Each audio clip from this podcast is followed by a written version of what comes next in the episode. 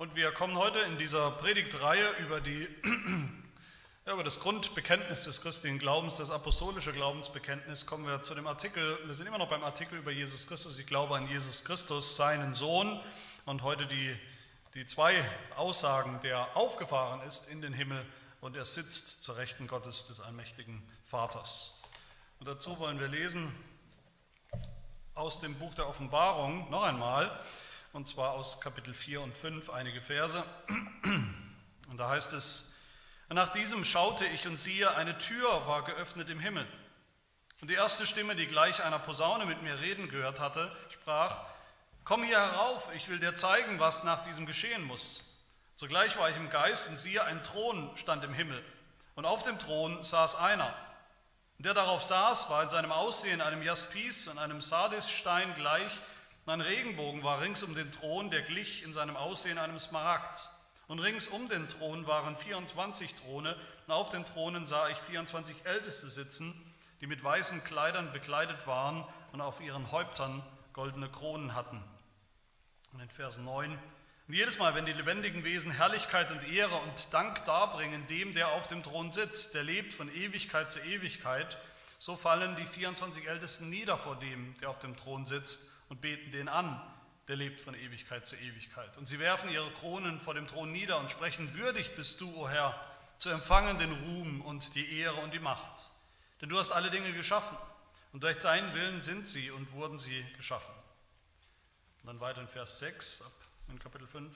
Und ich sah und siehe in der Mitte des Thrones und der vier lebendigen Wesen und inmitten der Ältesten stand ein Lamm, wie geschlachtet es hatte sieben Hörner und sieben Augen, welche die sieben Geister Gottes sind, die ausgesandt sind über die ganze Erde.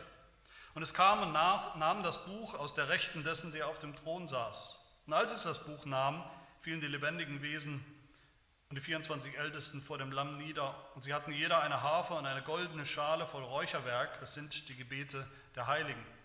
Und sie sangen ein neues Lied, in dem sie sprachen, du bist würdig, das Buch zu nehmen und seine Siegel zu öffnen. Denn du bist geschlachtet worden und hast uns für Gott erkauft mit deinem Blut aus allen Stämmen und Sprachen und Völkern und Nationen und hast uns zu Königen und Priestern gemacht für unseren Gott. Und wir werden herrschen auf Erden. Und ich sah und ich hörte eine Stimme von vielen Engeln rings um den Thron und um die lebendigen Wesen und die Ältesten, und ihre Zahl war zehntausend mal zehntausend und tausend mal tausend. Die sprachen mit lauter Stimme, würdig ist das Lamm, das geschlachtet worden ist, zu empfangen Kraft und Reichtum und Weisheit und Stärke und Ehre und Ruhm und Lob. Und jedes Geschöpf, das im Himmel und auf der Erde und unter der Erde ist und was auf dem Meer ist und alles, was in ihnen ist, hörte ich sagen, dem, der auf dem Thron sitzt und dem Lamm, gebührt das Lob und die Ehre und der Ruhm und die Macht von Ewigkeit zu Ewigkeit. Und die vier lebendigen Wesen sprachen Amen. Und die 24 Ältesten fielen nieder und beteten den an, der lebt von Ewigkeit zu Ewigkeit. Ja, die Himmelfahrt, wir beschäftigen uns heute mit diesem Artikelchen. Die Himmelfahrt ist natürlich zuallererst mal ein biblischer und, und wichtiger historischer Fakt, dass da eben ein Mensch, ein echter Mensch, Jesus Christus, ein zunächst mal echter, normaler Mensch, der eben noch tot war, echt tot war, dass er auferstanden ist und tatsächlich Menschen begegnet ist als lebendiger Mensch, was nicht zu leugnen ist, was schon ein Wunder war dass der dann plötzlich sichtbar vor Zeugen, vor Augenzeugen verschwunden ist von der Erde. Und zwar wie auch immer das genau ging, das so, dass die Menschen wussten, die Jünger wussten, wohin er gegangen ist. Er ist nicht irgendwo im See Genezareth verschwunden, er ist nicht irgendwie ein unsichtbarer Geist geworden, ähm, der irgendwo herumschwirrt, sondern dass er tatsächlich konkret weg war. Und damit woanders, nämlich im Himmel in den Himmel aufgefahren, wie es die Apostelgeschichte auch berichtet, in den Himmel aufgenommen. Und ultimativ wussten das die Jünger natürlich, weil Jesus ihnen das genau vorher gesagt hatte. Und zwar immer wieder. Johannes 14 sagt Jesus selbst, wohin ich gehe, wisst ihr. Er hat es ihnen gesagt. Aber die Frage ist, was bedeutet denn dieser Fakt der Himmelfahrt? Was hat das mit dem Evangelium zu tun? Das uns so wichtig ist und sein sollte. Hat es damit was zu tun? Damit, dass Gott Sünder wie uns rettet, retten kann. Welche Bedeutung hat die Himmelfahrt, wenn wir ehrlich sind, überhaupt noch für, uns, für unser Leben als Christen? Praktisch über die Himmelfahrt Jesu nachzudenken. Wissen wir das noch? Wer von uns weiß das noch? Können wir das noch beantworten, diese Frage. Ich denke, ich, oder ich hoffe, ich tue niemandem Unrecht, wenn ich sage, wir alle als, als Kirchen, als Christen denken viel, viel zu wenig nach über diesen Fakt der Himmelfahrt und natürlich, was das für uns bedeutet. Oder vielleicht tue ich euch Unrecht, aber wenn euch jemand fragen würde, wenn ich euch fragen würde, was ist der größte Trost des Evangeliums, was ist, der, was ist die, die ermutigendste Aussage aus diesem Glaubensbekenntnis vielleicht, wenn wenn man diese zwölf Artikelchen da so nochmal Revue passieren lasst. Wer, wenn wir ehrlich sind, wer von uns würde spontan antworten, freiwillig antworten, ah, die Himmelfahrt, natürlich, die Himmelfahrt, was für ein unfassbarer Trost für mich, der, der mir jeden Tag wichtig und wichtiger ist. Ich weiß es nicht. Umso wichtiger, dass wir diesen grundlegenden Artikel hier haben im Glaubensbekenntnis, dass er hier steht, dass er hier ist und dass er hier bleibt. Und wir erinnern uns, ich sage das ja immer wieder, dass uns das hoffentlich auch in Fleisch und Blut übergeht. Diese, diese Aussagen, die wir hier haben, diese zwölf Artikelchen, Glaubensaussagen, Bekenntnisartikelchen in unserem Glaubensbekenntnis, das sind die Artikel, die wir kennen müssen, die wir glauben müssen, die wir bekennen müssen, sonst sind wir ganz einfach keine Christen. So ist das, so hat die Kirche äh, dieses Bekenntnis immer verstanden, so verstehen wir es hier auch. Dafür würden wir sterben, dafür würde ich sterben. Jedes einzelne Sätzchen biblisch, dass es biblisch ist und wahr ist und unverzichtbar ist. Wir alle sollten bereit sein, dringend bereit sein, für jedes dieser Artikelchen zu sterben, es zu bekennen und notfalls dafür zu sterben. So unaufgebbar, so fundamental wichtig ist jeder einzelne dieser Fakten, jedes einzelne dieser Elemente des Evangeliums. Das heißt, es gibt schlichtweg keine Christen, die nicht die Himmelfahrt als Fakt und natürlich in seiner Bedeutung für uns glauben und bekennen, sondern für irgendwie unwesentlich halten. Das gibt es ja. Manche denken, die Himmelfahrt, na gut, das war sowas wie die, wie die Heimreise Jesu. Irgendwie muss er ja wieder zurückkommen in den Himmel. Das war's, Thema erledigt. Für uns hat das relativ wenig zu tun. Das war halt seine Geschichte. Die Bibel geht ganz anders damit um, mit dieser Geschichte, mit diesem Fakt.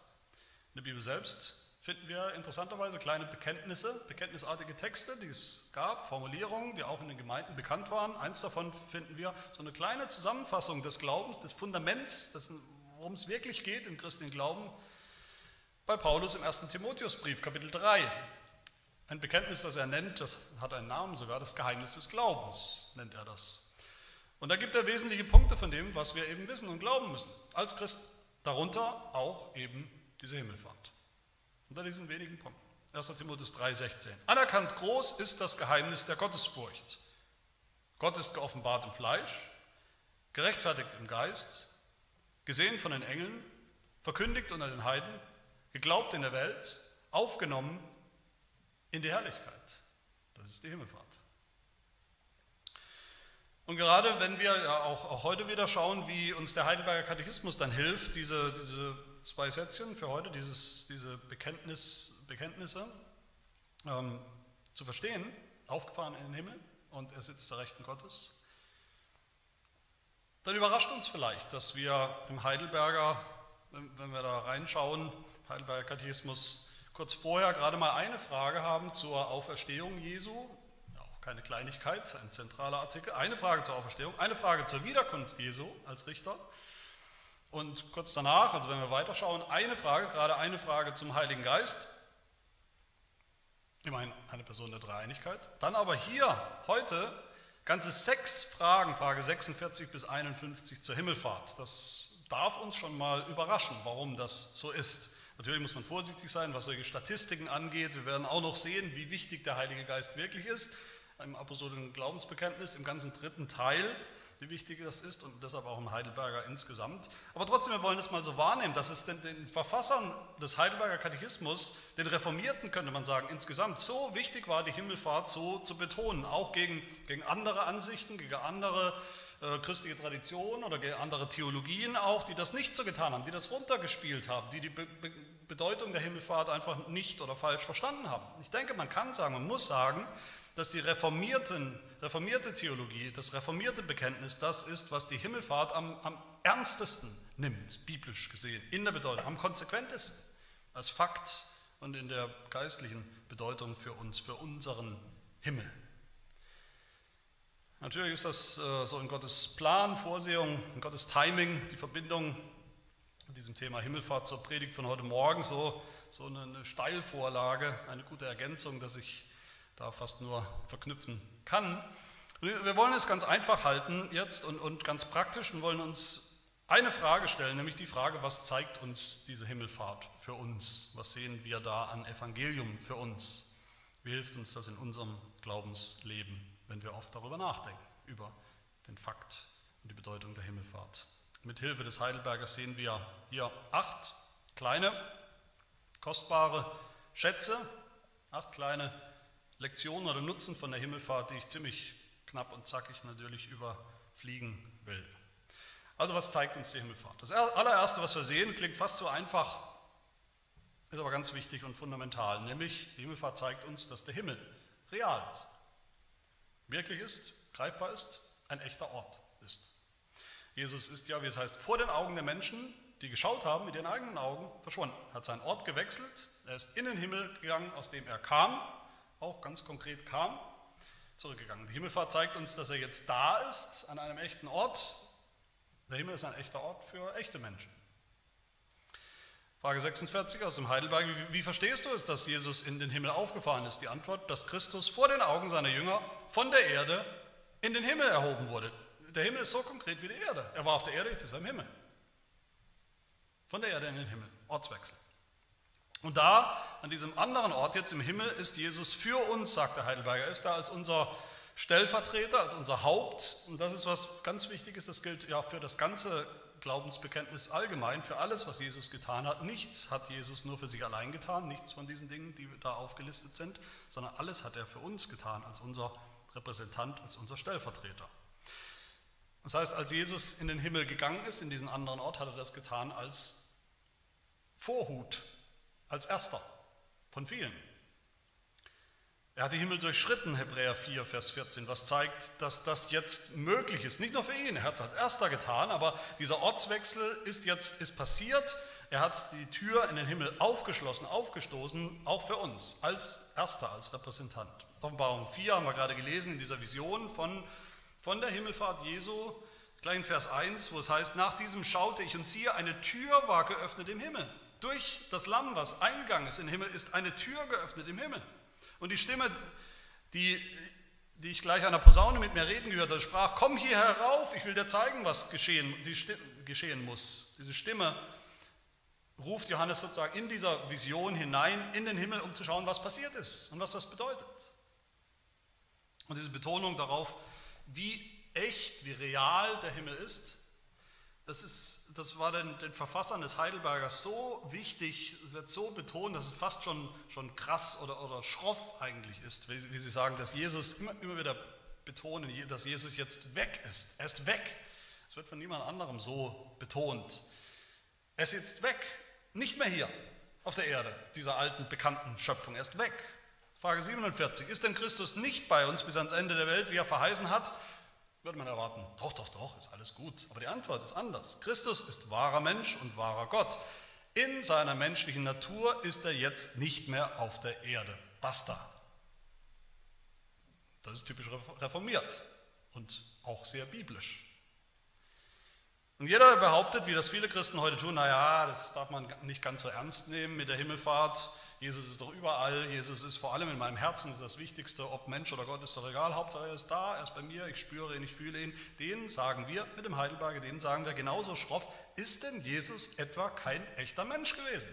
Und kann denn ein echter Mensch überall gleichzeitig sein? Natürlich nicht, das nehmen wir ernst. Wenn Jesus weggegangen ist, von der Erde in den Himmel, ist er auch weg zunächst mal.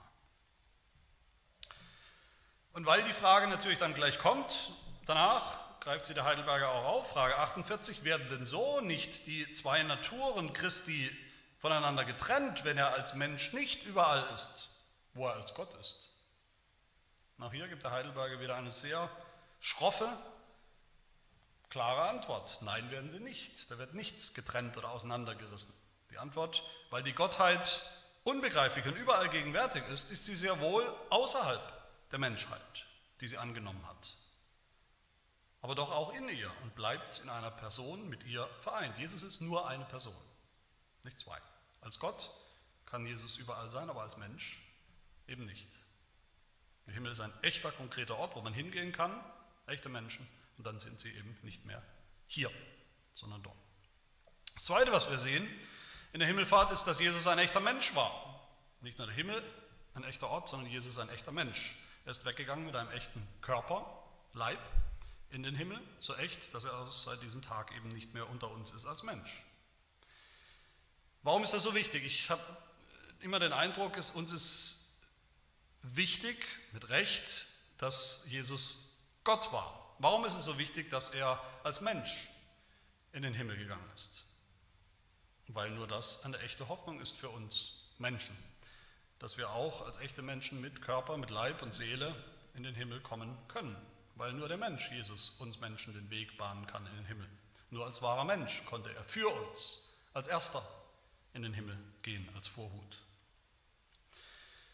Das Dritte, was wir hier sehen in der Himmelfahrt, ist, dass Jesus aber auch wirklich Gott ist. Und was ist denn die Himmelfahrt, wie wir sie sehen in der Heiligen Schrift, was da passiert ist? Psalm 68 haben wir gerade gehört, dieses, äh, dieses Aufsteigen äh, des Menschensohnes, ähm, äh, die Apostelgeschichte und die, die, Texte aus der Offenbarung, die wir gelesen haben. Was, wie beschreibt die Bibel denn die Himmelfahrt? Ist, was ist da passiert? Da ist der Sohn Gottes, der hier auf Erden in dieser Zeit, in der er gelebt hat, ganz niedrig war. Da war keine Herrlichkeit, keine Herrlichkeit zu erkennen der ein Leben des Leidens gelebt hat und des Todes, der gestorben ist, den die meisten verkannt haben, seine Herrlichkeit nicht gesehen, nicht erkannt haben, den sie nicht erkannt haben als Gottes herrlichen Sohn, der ist in der Himmelfahrt aufgefahren in den Himmel, der ihm gehört, aus dem er kommt, hat seinen Thron bestiegen, der ihm gehört, rechtmäßig. Jesus wurde erhöht zu, zu der Herrlichkeit, die er für eine Zeit eben hinter sich gelassen hat, die ihm aber gebührt, die ihm gehört. Jesus ist da als Gott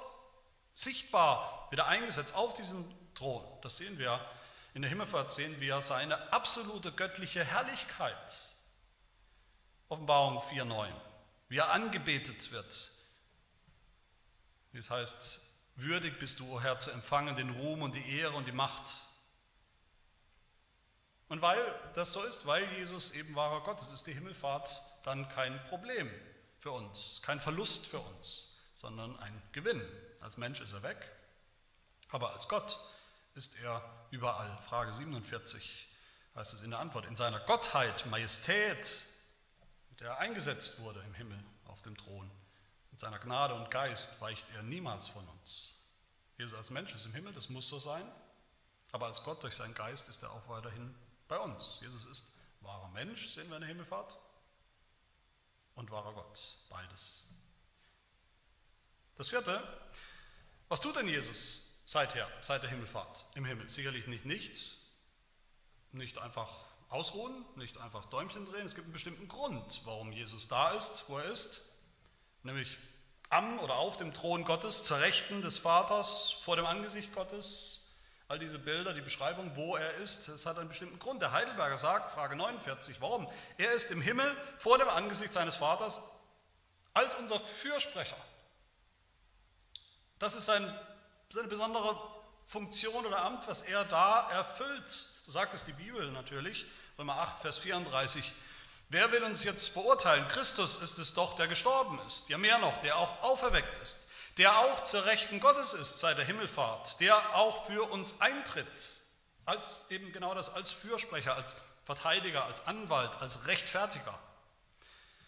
Wir denken oft, wir, oder wir beschränken oft unser, das Evangelium, unser Heil, unsere Rettung auf so irgendeinen Punkt, eine einmalige Sache, irgendwo ein Datum in der Vergangenheit, da ist es passiert. Und das stimmt auch, das ist wichtig, das ist richtig. In dem Moment, wo wir glauben, sind wir gerechtfertigt, voll und ganz. Das hat Jesus am Kreuz vollbracht, das ganze Heil, ein für alle Mal. Aber solange wir noch hier sind auf der Erde, leben, mitten in unserem Leben, solange wir noch sündigen, solange wir noch kämpfen mit der Sünde, solange wir noch äh, kämpfen mit dem Teufel, angefochten sind von dem Teufel, von Versuchung, solange wir noch nicht im Himmel sind, brauchen wir jeden Tag, jede Stunde, jede Millisekunde brauchen wir genau das, brauchen wir einen Fürsprecher, brauchen wir einen Anwalt, einen Stellvertreter, einen Mittler vor Gott, einen, auf den Gott selbst schauen kann und der ihn versichert, der Gott selbst sagt, doch, für den bin ich auch gestorben, für die Sünde bin ich auch gestorben, den oder die habe ich auch erlöst, auch dieser Sünder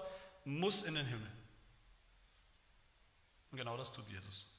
im Himmel, seit der Himmelfahrt. Er ist im Himmel als unser großer Hohepriester, dessen Opfer, seine Wunden, das Lamm, das geschlachtet war, Gott, der Vater, jeden Tag, jeden Augenblick vor sich sieht, unmittelbar vor Augen hat, damit er sich nicht anders überlegen kann und will und muss und wird. Gott sieht zu jedem Augenblick zu seiner Rechten, wen oder was? Das Lamm, das geschlachtet war. Offenbarung 5. In der Mitte des Thrones stand ein Lamm wie geschlachtet. Und wir selber brauchen das auch. Wir selber brauchen auch diese Gewissheit, dass wir diesen Fürsprecher haben. Wir sind alle so vergesslich. Wir glauben zwar das Evangelium, aber es geht oft verloren in unserem Denken, in unserem Leben. Wir sind vergesslich, es hält nicht lange vor bei uns. Das ist unsere Schuld, das ist nicht Gottes Schuld oder die Schuld des Evangeliums. Aber auch für uns, wenn wir auf Jesus Christus schauen, den Anfänger und Vollender unseres Glaubens, dann sehen wir, dann dürfen wir uns erinnern, ah ja, Gott sei Dank ist Jesus ja da, wo er ist, jetzt gerade vor, vor dem Vater für mich. Wenn wir gesündigt haben, ist das wichtig für uns. Dann dürfen wir wissen, sollen wir uns erinnern. Gott sei Dank, Jesus steht ja immer noch da. Das Lamm, das geschlachtet war für meine Sünden, steht immer noch da. Das Lamm, das, das Opfer, das Gott schon angenommen hat und nicht mehr verwerfen wird, egal was, egal was kommt, steht noch da. Jetzt, im, im Moment. Das ist der Fürsprecher, den wir haben im Himmel seit der Himmelfahrt und auf den Gott immer hört. Das fünfte, was die Himmelfahrt uns zeigt oder bringt, das ist Sicherheit. Auch das wir, sollte ein Begriff sein, der uns wirklich äh, das Herz zum Klopfen bringt. Die Sicherheit, dass wir auch in den Himmel kommen werden. Wir auch. Gleich zweimal spricht der Heidelberger in Frage 49 von Sicherheit. Die Himmelfahrt Jesu, dass er selbst in den Himmel gegangen ist, diese Tatsache, das ist eine absolute Sicherheit, eine absolute Garantie des Himmels für uns. Frage 49. Durch ihn, Jesus, unser Fleisch im Himmel, haben wir die Sicherheit, dass er als das Haupt uns seine Glieder auch zu sich nehmen wird. Ich meine, diese Formulierung, Jesus, unser Fleisch im Himmel, was für, was für eine wunderbare Formulierung. Ich denke, vielleicht ist das die beste Zusammenfassung der Himmelfahrt überhaupt. Jesus, unser Fleisch im Himmel. Konkreter, auch leibhaftiger, echter und vor allem sicherer geht es nicht. Wer, wer, glaubt an Jesus Christus, der ist in Christus, der ist Fleisch von seinem Fleisch, von seiner neuen Menschheit, der gehört leibhaftig zu Christus, nicht nur geistlich, sondern auch leibhaftig zu Christus. Aber weil Jesus unser Fleisch schon im Himmel angekommen ist, echt, definitiv, haben wir Sicherheit, haben wir eine Garantie. Nämlich die Garantie, wie der Heidelberg sagt, dass er als das Haupt uns seine Glieder auch zu sich nehmen wird. Das ist auch Körpersprache, die wir da haben. Das Haupt, der Kopf ist schon da, ist schon im Himmel angekommen. Wie könnten wir, wie um alles in der Welt könnten wir um die, auf die Idee kommen, dass er, dass Jesus zulassen wird, das Haupt, der Kopf zulassen wird, dass auch nur irgendein kleines, der kleinste Teil seines Leibes nicht auch ankommen wird, dass irgendein Zeh oder irgendwelche Gelenke oder irgendein inneres Organ oder irgendwas zwischendurch verloren geht, irgendjemand nicht ankommt im Himmel, wenn doch unser Fleisch insgesamt schon da ist. Der ganze Leib wird da sein, garantiert da sein, weil er im Grunde schon da ist in Jesus. Weil Jesus schon einen neuen Leib bekommen hat, einen himmlischen Leib, einen Auferstehungsleib, und das ist schon unser Fleisch. Wie Paulus sagt in 1. Korinther 15, Vers 48, wie der irdische beschaffen ist, der irdische Mensch, so sind auch die irdischen, wir denken an Adam. Und wie der himmlische beschaffen ist, Jesus, der zweite Adam, so auch die himmlische. Wie wir das Bild des irdischen getragen haben, so werden wir auch das Bild des himmlischen tragen, das Bild des himmlischen Christus, leibhaftig. Unser Fleisch ist schon im Himmel und damit wir. Das ist die erste Sicherheit. Die zweite Sicherheit, auch Frage 49, wo es weitergeht. Er, Jesus, sendet uns seinen Geist als Sicherheit der uns die Kraft gibt zu suchen, was droben ist, wo Christus zur Rechten Gottes sitzt und nicht, was auf Erden ist. Der Geist, der Geist Christi, der Heilige Geist, das ist die zweite Sicherheit. von der Himmelfahrt. Der Heilige Geist ist ja nicht gekommen vor der Himmelfahrt, logischerweise ist gekommen gerade weil Jesus weggegangen ist, zurück in den Himmel. Und warum ist der Geist eine Sicherheit? Der Geist ist in der Bibel, den Geist zu haben, den Heiligen Geist zu haben, der, der in der Welt ist, der, Welt wirkt seit Pfingsten, lebendig als Kraft, als Gott selbst, was er ist. Der allein, das allein ist schon Sicherheit, den Geist zu haben, dass Gott selbst in uns wohnt, durch seinen Geist uns führt und leitet jeden Tag. Aber auch, wie der Heidelberger uns erinnert, weil er uns die Kraft gibt, jetzt täglich zu suchen, was droben ist. Das heißt, den richtigen Weg zu gehen, das Ziel zu suchen im Himmel und auch zu finden. Wie ich in einer Predigt über den Himmel gesagt habe, niemand kommt in den Himmel, der nicht in diesem Leben schon ein neuer Mensch geworden ist, ein geistiger Mensch, ein himmlischer, himmlischer Mensch durch den Glauben. Im Himmel wird vollendet, im Himmel wird vollkommen gemacht was Gott selbst hier begonnen hat in uns. Aber dass das passiert, dass wir dieses Ziel erreichen, das Ziel der Erneuerung, der Heiligung, der Veränderung, des Gehorsams, für all das garantiert ja der Heilige Geist, weil er genau derjenige ist, der, der das tut in uns. Er ist ja der Geist der Veränderung, er ist ja der Geist der Heiligung. Von allem, was neu wird. Das ist die doppelte Sicherheit die wir hier haben für unseren Glauben. Das sechste, was uns die Himmelfahrt zeigt, ist, dass Christus zur Rechten Gottes sitzt. Frage 49 und 50. Was bedeutet das eigentlich? Zur Rechten Gottes bedeutet es, es betont seinen Status. Es geht um seinen Status, dass Jesus, dass Jesus der Sohn dem Vater ebenbürtig ist, dass er mit ihm regiert. Er ist der Herr. Er sitzt nicht unter dem Vater, er sitzt zu seiner Rechten, er sitzt auf gleicher Höhe sozusagen. Er regiert mit ihm von seinem Thron über die ganze Welt, über Himmel und Erde. Offenbarung 4, Vers 2 sogar diese Aussage. Und siehe, ein Thron stand im, stand im Himmel. Auf dem Thron saß einer. Und er ist würdig und herrlich und göttlich und allmächtig. Das ist der Löwe aus dem Stamm Juda, Offenbarung 5, der die Macht hat, das Buch zu öffnen, seine sieben Siegel zu öffnen und zu brechen und alles wahrzumachen, was Gott versprochen hat. Alles in die Wege zu leiten alles zu erfüllen. Und so wie wir sehen, dass Jesus im Himmel eben regieren wird, absolut göttlich und allmächtig, uneingeschränkt, ohne Feinde, weil er sie alle aus dem Weg geräumt hat, so regiert er schon jetzt. Hat er schon angefangen zu regieren. Und zwar in der Kolonie des Himmels, in der Gemeinde.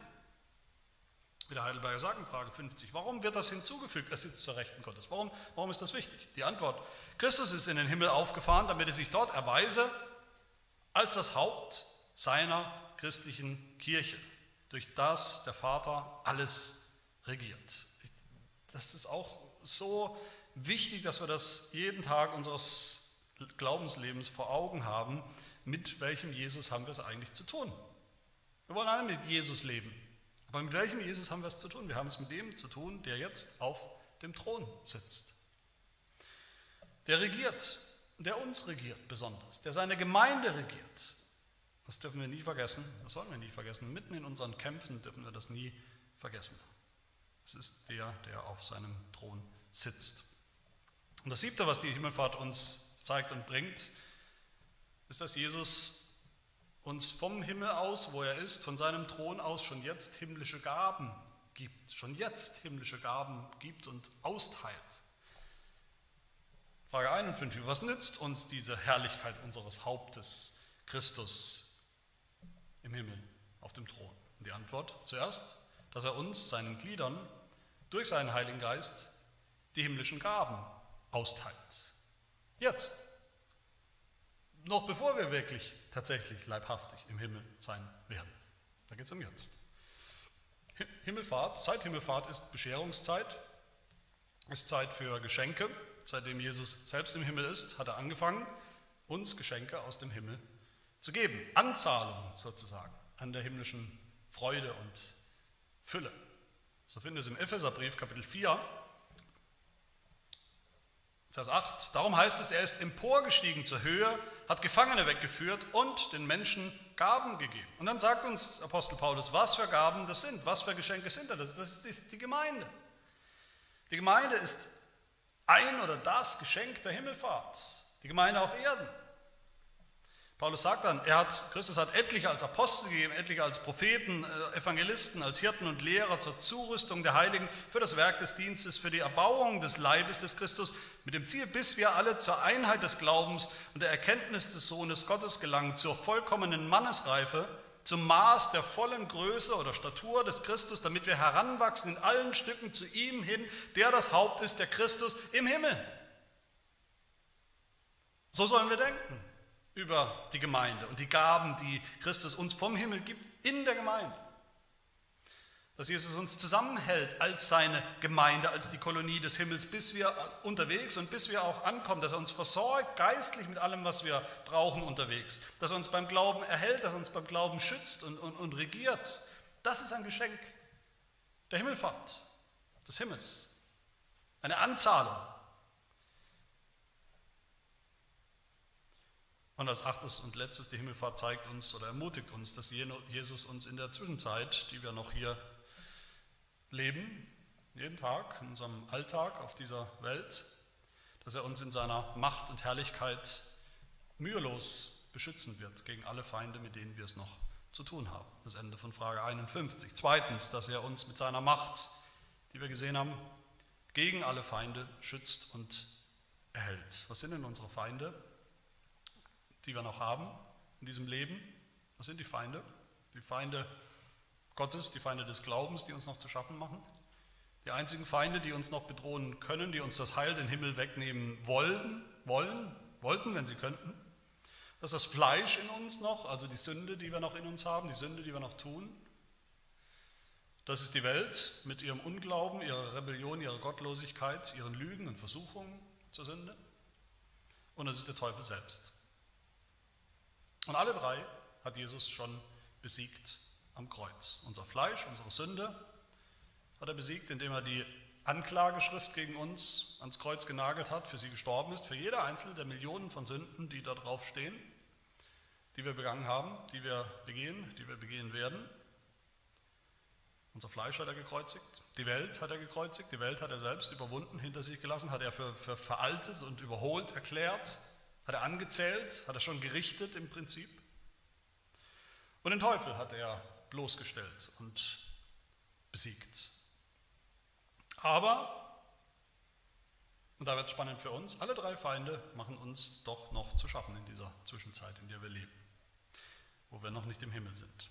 Wir können noch sündigen, tun es leider immer noch.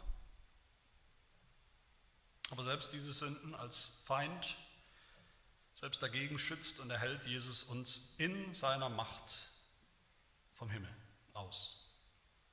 Selbst gegen die Welt, in der wir noch leben, die uns noch zusetzt,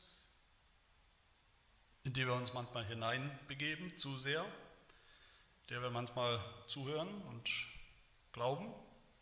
Selbst in dieser alten, gefallenen Welt um uns herum beschützt uns Jesus, allmächtig vom Himmel her dass wir nicht heruntergezogen werden vom Glauben weg in die Finsternis, in die Tiefe, in den Abfall.